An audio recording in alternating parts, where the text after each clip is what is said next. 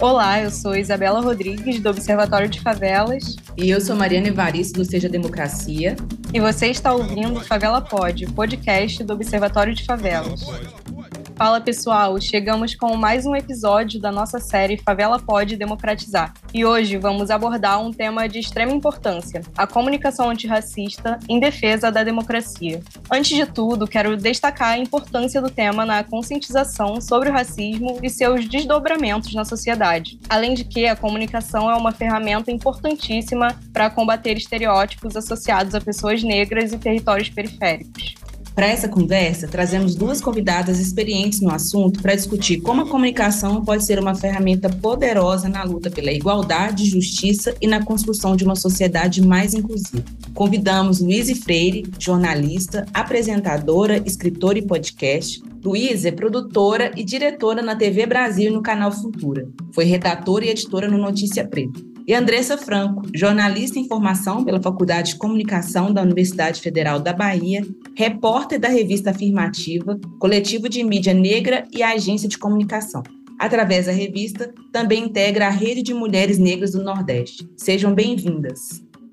Muito obrigada, muito obrigada, Mariana e Isabela, pelo convite. É um prazer falar com vocês sobre esse tema que é tão caro para nós. Obrigada, Mariana. Obrigada, Isabela, pelo espaço. Um prazer estar aqui com vocês.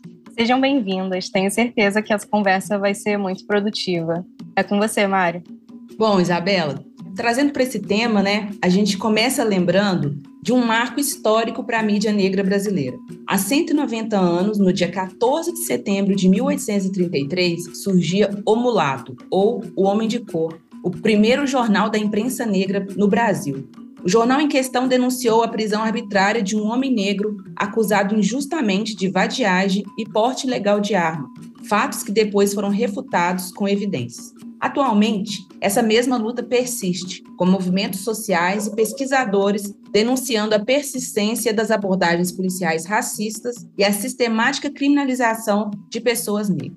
Luiz, enquanto uma mulher negra jornalista, como a sua experiência nos meios de comunicação influenciaram sua visão sobre como a mídia tradicional aborda as questões raciais. E como você acredita que a comunicação pode ser uma ferramenta poderosa para a promoção de igualdade racial?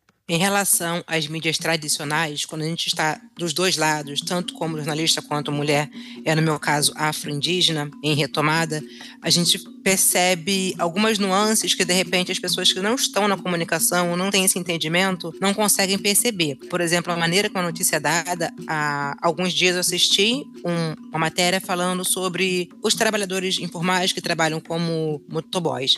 E aí falou que a maior parte desses trabalhadores eram homens pretos de periferia dias e uma determinada faixa etária. E o entrevistado era um homem branco o motoboy branco. Então, são essas nuances que a gente percebe quando a gente fala de uma representatividade. Se eu fosse a produtora ou a diretora daquela matéria, eu pediria um entrevistado, um motoboy negro, já que a gente está falando que a maior parte da, dessa população que trabalha assim informalmente é, são pessoas negras, são homens negros. Então, eu trarei uma sonora, que a gente chama no jornalismo, de homem negro, de um homem negro. Então, são essas nuances que as pessoas que não têm essa visão antirracista na comunicação deixam passar. A gente tem um, um caso da Folha de São Paulo, por exemplo, exemplo, que foi icônico, que um homem invadiu a escola e matou crianças, um jovem, e a mão que segurava a arma para ilustrar a matéria era uma mão de uma pessoa negra. A gente tem outro caso que eu gosto muito de falar, que toda vez que um jovem preto de periferia é assassinado pela polícia, e isso não é incomum né, em todo o Brasil, em especial aqui no Rio de Janeiro, onde eu moro, depois da matéria vem a questão, ele não tinha antecedentes criminais como se isso justificasse ou para comprovar que aquela pessoa ela não merecia morrer. E se ele tivesse? Isso justificaria? Então, são essas nuances da comunicação antirracista que a grande imprensa ainda não está preparada para abordar e ela continua repetindo erros, enfim, e formatos que estão fora do alcance.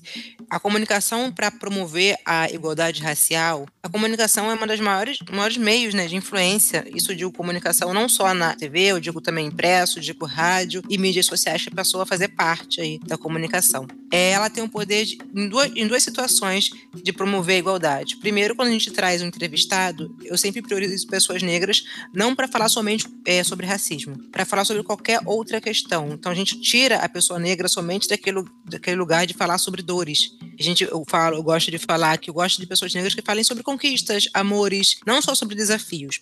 Eu lancei o único videocast, a princípio, né? Que é feito totalmente por mulheres pretas e indígenas único no Brasil até esse momento. É, e esse videocast, tanto na apresentação quanto em entrevistadas, somente mulheres pretas e indígenas, é o formato de, de vídeo. E nesse podcast eu trazia mulheres diferentes, e é também interessante mostrar que pessoas pretas não são iguais, pessoas indígenas não são iguais. E quando a gente fala de racismo, a gente não pode excluir a população indígena, porque também sofre racismo, né? A gente tem um debate muito forte em relação hoje ao racismo contra pessoas pretas, mas a gente acaba deixando de lado as pessoas indígenas. Então, quando a gente traz essas mulheres, a gente traz mulheres diferentes. E isso é importante na, na desconstrução de estereótipos. Todo preto é igual, todo indígena é igual. Então a gente traz mulheres para falar sobre moda, sobre filho, sobre carreira. Então, esse, esses lugares que a gente coloca pessoas pretas e indígenas, diferente do comum, do comum não, do tradicional, né, que vem sendo feito durante muito tempo, que não é comum, não deveria ser comum, é uma forma de deixar a comunicação mais igualitária. Muito bom, Luiz.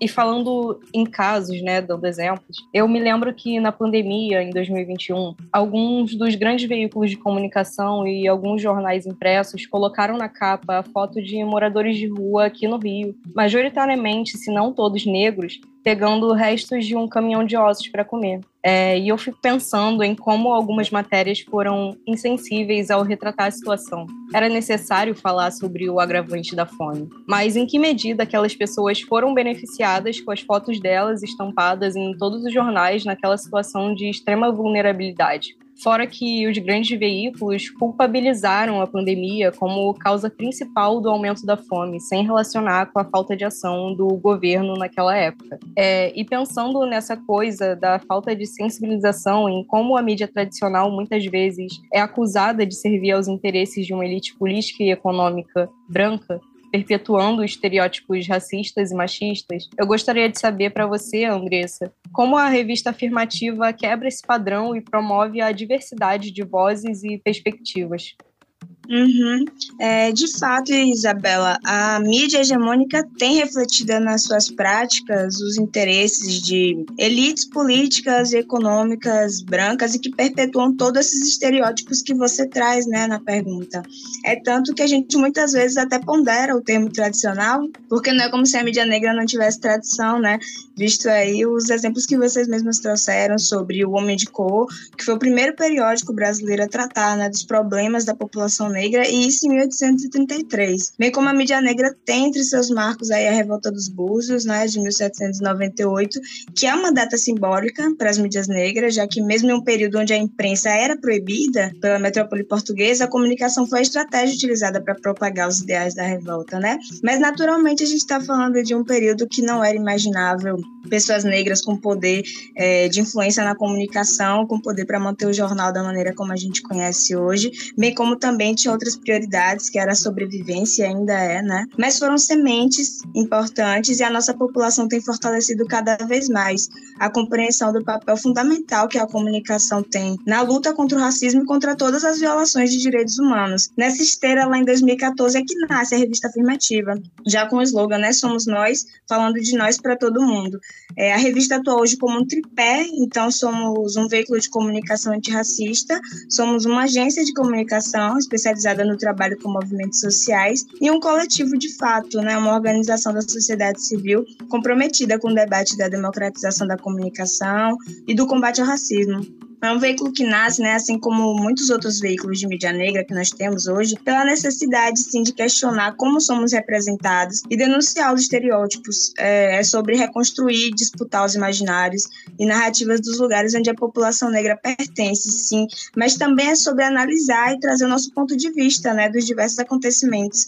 É, mostrar que não tem como construir uma notícia, por exemplo, sobre enchentes e deslizamentos sem falar de racismo ambiental, ou sobre violência sexual sem lembrar que as mulheres negras são as principais vítimas, ou sobre segurança pública, omitindo que existe um projeto político de genocídio do nosso povo, é, ou sobre saúde e educação, sem considerar que essas políticas públicas foram historicamente negadas e que ainda têm seu acesso dificultado para nossa população. Né? Não tem como noticiar, por exemplo, um caso de racismo religioso, sem considerar que o próprio aparato de justiça do país que deveria combater esses crimes muitas vezes se recusa até mesmo a acolher a denúncia. É, nem tem como noticiar casos de racismo recreativo sem lembrar que nenhum réu de crime racial é condenado a pena em regime fechado no Brasil.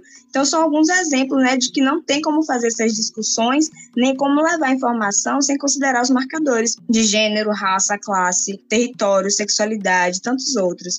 É, é justamente por contra essa hegemonia que também enfrentamos diversos desafios, né? O fato de sermos um veículo independente, não financiado por empresas ou famílias ricas, é um obstáculo natural. É uma equipe com menos de 10 pessoas e muita vontade de fazer acontecer, né? Nós enfrentamos o racismo algoritmo no escoamento do nosso conteúdo, das nossas reportagens aprofundadas. Nosso marcador territorial no Nordeste também é um elemento, é, não só por conta da concentração de recursos e financiamento no Sudeste, mas também por questões políticas, né? A gente bate muito na tecla de sermos um veículo que aborda questões nacionais, é, noticiamos denúncias de contexto nacional, é, mas a gente tem um olhar, um enquadramento das nossas matérias com muita atenção para o Nordeste, para os coletivos e movimentos sociais daqui, ouvindo especialistas nordestinos, apresentando os dados da região. E muitas vezes por isso a gente é colocado enquanto um veículo regional, como se isso de alguma forma fosse diminuir a relevância do nosso conteúdo, né? E é ainda mais curioso porque a gente tem uma mídia hegemônica extremamente concentrada no Sudeste, mas que não é tomada como uma mídia regional, mas nacional. Então a gente quebra esse padrão que você traz, né? Sendo um veículo que está conectado com as agendas dos coletivos e movimentos sociais negros, que está em rede com os movimentos de mulheres negras. A Afirmativa é uma das mais de 30 organizações que integra hoje a rede de mulheres negras do Nordeste, que completou 10 10 anos esse ano, e é um veículo que entende a relevância política né, de reverberar as diversas vozes dessa população em sua pluralidade. É, Andressa, e te ouvindo falar, né, a gente pensa no quanto que a todas as agendas e todas as pautas no meio de comunicação, eles precisam ser atravessados de classe, de gênero, de raça, e pensar que a Luísa bem trouxe isso, que as pessoas pretas, né, indígenas também, elas não necessariamente só sabem falar sobre as, é, esses aspectos, né, de crimes raciais de, ou de violência doméstica. A gente também, né, quanto comunicador, jornalistas, vocês também, as as pessoas são aptas a falarem de diversos temas, mas levando em consideração esses atravessamentos.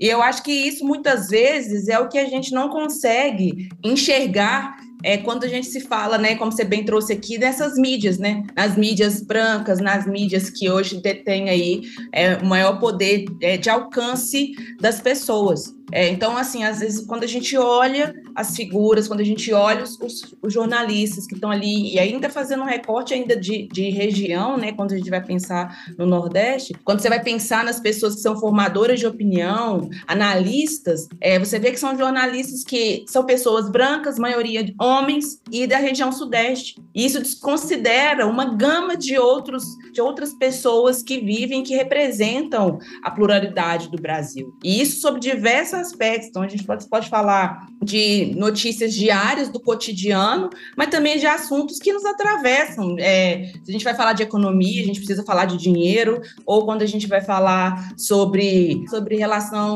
no exterior, né? Como que dá esses conflitos mundiais. Então, então assim, é, a gente percebe que há um apagamento também dessas vozes, das vozes pretas, das vozes indígenas, nesses espaços, para falar sobre esses assuntos. É, e aí, falando um pouco dessa abordagem, na comunicação antirracista, principalmente, esse ano a gente teve algumas organizações que promoveram formações é, nessa pauta antirracista, né? E essas formações elas foram é, feitas para comunicadores, jornalistas, com a ideia de orientar esses profissionais na forma de se comunicarem sobre várias pautas, inclusive a pauta racial, e também apresentar o impacto dessa comunicação antirracista. E aí eu vou trazer um pouco aqui que o Seja Democracia mesmo esse ano lançou o curso livre de comunicação antirracista em defesa da democracia, que vem com esse com essa com essa pegada, né, com essa avaliação é, de você a gente entender o contexto, entender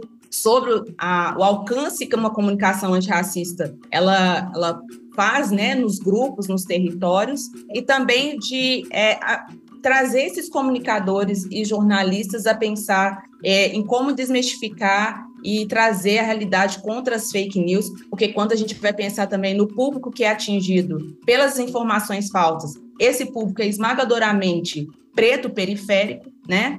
E aí a gente tem também o Alma Preta, que lançou um, um manual de redação para jornalistas a partir do compromisso com o jornalismo plural e democrático. E aí eu quero fazer a pergunta para Luiz, né? Que como que você, essas iniciativas elas podem ajudar os profissionais da comunicação a abordar não somente as pautas raciais, mas todas as outras agendas de forma mais assertiva. É, eu acho que é um dos caminhos, mas no primeiro momento a pessoa tem que ter esse interesse. A gente faz todo um trabalho, né? eu já participei também de uma formação em comunicação antirracista, mas é preciso ter um interesse do profissional de trabalhar com esses temas. Por exemplo, conforme a Andressa falou, né, a questão da mídia negra no Brasil, a história da mídia negra no Brasil, ela não se concentra só no Sudeste, como é vendido. Em 2018, a Unesco catalogou o registro Memórias do Mundo. Esse registro está disponível no site da Biblioteca Nacional e de ali tem 38 periódicos negros catalogados de muito fácil acesso, assim. Então precisa ter esse interesse de buscar a informação. É, em relação às, inici às, iniciativas, eu acho que a gente faz a nossa parte enquanto mídia é, que trabalha também a temática racial. Eu não gosto de falar mídia negra porque acho que isso nos coloca em um lugar só. A gente pode falar sobre qualquer outra coisa. Já escrevi sobre política, economia, coisas que não tinha nada a ver com racismo, sim, mas tra sempre trazendo esse viés de, do por trás dessas situações. E essa formação, ela prepara as pessoas e principalmente na grande, é, eu não digo, não vou dizer mídia tradicional, né, porque senão a gente coloca no lugar que nossa mídia não é tradicional. Quando a gente já fazia mídia há muito tempo, a gente brigou para fazer mídia. A gente, digo, povos pretos e povos indígenas é, brigaram para fazer mídia, para mostrar assim, a própria voz. Aí o que, o que eu penso no seguinte: a gente está sim com uma galera muito boa em relação à formação antirracista, galera jovem, mas a gente tem que entrar nas grandes redações. A gente está fazendo uma mudança de base, é uma mudança de médio a longo prazo, não vai ser para hoje. Talvez eu não veja o resultado assim mas esses cursos, essas iniciativas já começam a dar um caminho para o futuro. Só que enquanto não estivermos nas redações dos jornais que dominam a mídia, a imprensa, jornais, TVs, enfim, a mudança ainda vai ser muito mais lenta. Então é preciso ter sim um jornalista, uma jornalista preta, periférica, indígena dentro das redações para poder apontar algumas questões e ser ouvido, porque não adianta estar só ali dentro para mostrar o rosto, olha, temos aqui diversidade, essa pessoa não ser ouvida. Então, essa formação precisa chegar também à grande imprensa, mas já estamos caminhando, já, já vemos mudanças, até nas próprias redes, quando uma matéria é dada de forma racista, enfim, homofóbica, as pessoas já comentam, não, isso aqui tá errado, é sensacionalismo, o, o veículo foi preconceituoso. Então já temos essa formação não só de comunicadores, mas também de pessoas que estão ali nas redes, né? Então isso é muito importante.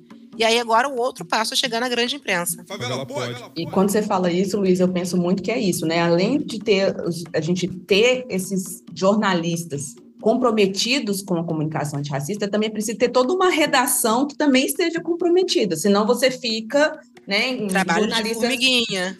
É, senão você fica, enquanto jornalista, ali é, performando e fazendo a leitura de, um, de uma redação ou de um editor que é branco e, enfim, que não representa muitas vezes a, a o público que te enxerga ali enquanto né, um semelhante. Assim. Tá. Eu, eu, eu, por exemplo, gosto, quero ver cada vez mais jornalistas negros que se parecem comigo. Mas só isso não basta, né? Ela precisa trazer também um pouco da, da perspectiva que nós, pessoas pretas, mulheres, é, temos no nosso cotidiano é, em, em, diferentes pautas que vão ser discutidas numa redação, por exemplo. E já é... aconteceu comigo, é, por exemplo, de pessoas virem dizer, homens brancos, que a maneira como eu contei a mulheres de a história de mulheres indígenas e, e negras, de repente, não foi de acordo. Eu perguntei de acordo com o quê?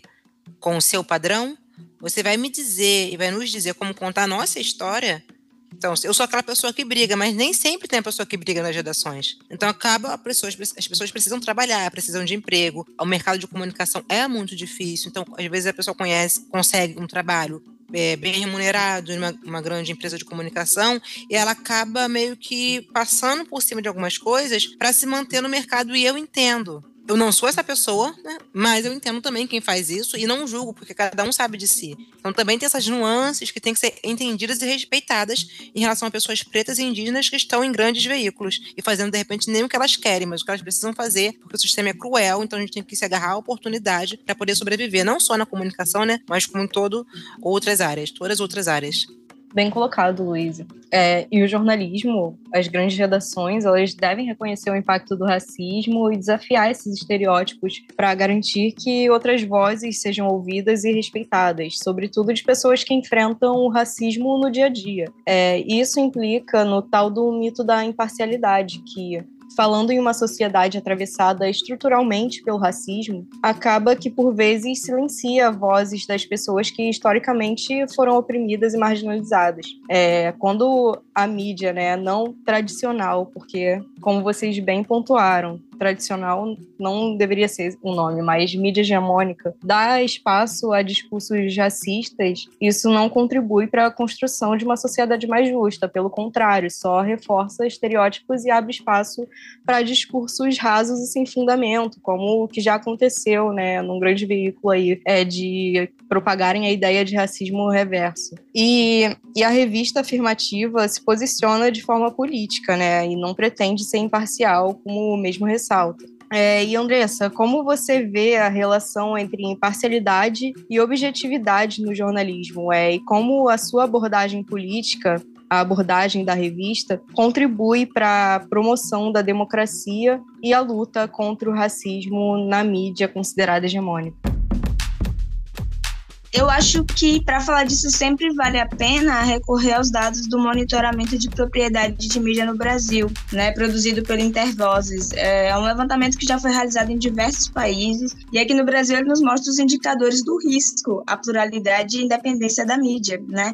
Entre eles estão a concentração da audiência, a concentração da propriedade e a existência de controles externos. Um destaque também é a transparência, né, ou a falta dela sobre quem tem controle sobre cada veículo, ou seja, que outros negócios possuem e que interesses podem guiar a produção dessas notícias, né? É, ainda segundo esse levantamento, Isabela, nosso sistema de mídia também revela uma alta concentração geográfica, é, além de interferências econômicas, políticas e também religiosas. É, só os cinco principais grupos ou seus proprietários individuais concentram mais da metade dos veículos. É um quadro que coloca o Brasil em alerta vermelho, em risco à democracia, e é dessa imparcialidade que a gente está falando. É, é na mão de pequenos grupos que está a influência sobre a formação formação da opinião pública no país. Lógico, nós sabemos que é preciso considerar o espaço tomado pelas redes sociais hoje, que colocam em evidência muitas outras plataformas de conteúdo alternativas, mas em termos de poder aquisitivo, né, como vocês também já mencionaram, nem sequer é o que se questionar, o que se disputar, né? É, em comparação aos indicadores de risco, a pluralidade na mídia de outros 10 países analisados pelo monitoramento, o Brasil apresenta um cenário mais grave de riscos ao pluralismo, né? Esse levantamento é de 2017, se eu não me engano, e ele conclui que isso se dá principalmente pela ausência de um marco legal eficiente que combata a monopolização e promova a pluralidade de vozes, né, na comunicação brasileira, o que não limitaria a circulação de ideias e, consequentemente, a democracia. E, né, é dessa pretensa parcialidade que a gente está falando. E daí você pergunta, é, Isabela, como é que a nossa abordagem política contribui para a promoção da democracia, né, e da luta contra o racismo na mídia? Primeiro, né, e aí eu falo um pouco por mim, eu que eu falo de um lugar de constante formação, né? É, eu acredito muito no que a Luísa traz também da importância. Ela falou de, dessa questão dos cursos, né? Eu acredito muito na, na importância é, de estarmos nas grandes redações, na grande imprensa, é, ocupando esses espaços também. Mas existe também um posicionamento político, né? Eu acredito também estarmos fazendo o nosso jornalismo, nossa, essa, nosso meio de comunicação para um público é, que sabe que não existe essa pretensa parcialidade e afirmar isso, né? A gente tem um público grande interessado nesse conteúdo. É, a afirmativa me possibilitou é, uma formação política e estar tá em alguns espaços de ouvir e aprender com pessoas que só a universidade apenas não teria como dar conta, né? Tem essa questão também no jornalismo relacionada à formação que a gente tem, né? É, muitas das experiências que eu tive na afirmativa constituem grande parte do que eu penso ser a promoção dessa abordagem, que coloca a comunicação enquanto uma ferramenta poderosa de combate ao racismo, né? E para mim ficou sempre nítido que não éramos só mais um veículo que de vez em quando buscou ouvir coletivos, ativistas, intelectuais, especialistas negros e negras, como a Louise também bem colocou, né, de buscar é, essas, essas pessoas, essas fontes, apenas nos casos para se falar de racismo, né? No caso, nós somos esses coletivos, né? Nós fazemos parte desses coletivos aqui, é, colocando aí no caso em relação à afirmativa. E não reproduzimos esse trabalho de tantos veículos que mais do que apenas ouvir de vez em quando nos coloca também sempre como uma massa homogênea, né? Com um pensamento único como se não fôssemos plurais e diversos e diversas. É, e olhando para o trabalho que a gente constrói no dia a dia, eu penso que é mais fácil até responder sobre essa promoção da democracia, da luta contra o racismo na mídia, com exemplos, né? Eu vou dar apenas dois exemplos, ambos desse ano. é, que dizem respeito a um compromisso que a gente tem de manter uma cobertura de continuidade que nem sempre a gente vê na mídia hegemônica. É, ou seja, não basta para a gente denunciar casos absurdos e atravessados pelo racismo sem monitorar o que é feito deles. É, um desses exemplos foram os impactos evitáveis das fortes chuvas que aconteceram em Pernambuco no ano passado, que deixaram mais de 100 mortos, a gente fez a cobertura durante a crise, ouvindo ativistas, coletivos, moradoras e comunicadoras negras que evidenciam a desatenção ao racismo ambiental na região. E um ano depois, é, assim que marcou um ano da, do, dessa crise em relação às chuvas, nós voltamos a buscar as mesmas pessoas que ouvimos para entender o que mudou nas políticas relacionadas a essa agenda, constatando o um abandono do poder público, né? Um outro exemplo é a chacina da Gamboa, que aconteceu aqui em Salvador é, no ano passado, quando três jovens negros foram mortos pela polícia militar. Um caso de enorme repercussão quando aconteceu, muito disseminado em telejornais, por exemplo, mas não é incomum que casos como esse caiam no esquecimento, principalmente quando não se tem avanço nas instâncias de justiça. E a gente entende que o objetivo de manter a memória desses casos é justamente pressionar por esses avanços. É, e quando marcou um ano né, da chacina, nós fomos até a Gamboa, nesse aniversário, para ouvir as mães desses jovens, para ouvir a comunidade, é, lideranças comunitárias também, e produzir ainda uma videoreportagem especial, um trabalho que a gente fez em parceria com o Instituto Odara, aqui da Bahia, e para ficar só nesses dois exemplos, né, de um pouco como eu acredito que a gente faz um pouco desse trabalho. É nessa abordagem que eu acredito, né, na busca por uma comunicação democrática que contribua no combate ao racismo, efetivamente. Muito bom. É, muito bom mesmo. É muito comum que esses casos assim caiam no esquecimento, né?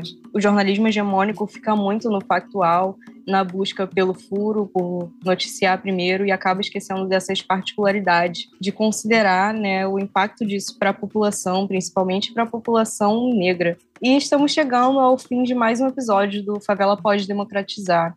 E a gente sempre encerra essa série com uma pergunta central, que é o que é democracia para você? Você pode começar, Luísa? Democracia, para mim, ela só é possível quando há equidade e liberdade. Sem essas, esses conceitos básicos, para mim, não existe democracia. E para você, Andressa? É, é, eu concordo com a Louise, né? Eu tendo a acreditar que, tendo em vista tudo que a gente discutiu aqui hoje, que seja um país onde todos tenhamos acesso às mesmas oportunidades, né? A gente tem um país ainda onde a nossa Constituição, que é tão celebrada, não é aplicada de fato com equidade para toda a população. Nós ainda não somos todos e todas é, iguais perante a lei, nem em qualquer espaço, sem distinção de qualquer natureza. Então, acredito que quando a gente é, alcançar o que, por exemplo, a nossa Constituição, que é tão celebrada, prega, acredito que isso que é democracia. Os caminhos não são fáceis, né? As respostas não são simples, mas uma coisa a gente sabe que o único caminho possível dessa luta é coletivo. Falando em caminho, Andressa, é, a gente fala de quando eu falo de liberdade, a gente não tem, porque a gente não pode ir e vir sem se preocupar com segurança, com preconceito, com racismo, com morte, com ataques. Então, a gente não tem essa liberdade. Então, sem essa liberdade de ir e vir, a, não há democracia para a população preta. Perfeito. Muito obrigada, Luiz e Andressa, por compartilharem as perspectivas de você sobre a comunicação antirracista. É fundamental reconhecer o papel da mídia na formação da opinião pública e na promoção de uma sociedade mais justa e igualitária. E aos nossos ouvintes, obrigada por sintonizarem mais um episódio. Espero que esse bate-papo tenha inspirado vocês a continuar lutando por uma comunicação antirracista e pela defesa da democracia. Até a próxima! É, queria agradecer, em nome do Observatório de Favelas e do Ser Democracia, pela participação de vocês. Muito importante ter né, duas jornalistas aqui, mulheres, estão é, né, fazendo seu trabalho, construindo uma comunicação antirracista no dia a dia. E para as pessoas que né, acompanharam o podcast, queiram também acompanhar o trabalho que vocês fazem né, na, nos jornais, enfim, nas, na revista afirmativa, é, vocês podem disponibilizar para a gente né, como é que essas pessoas entram em contato, os arrobas aí das redes sociais.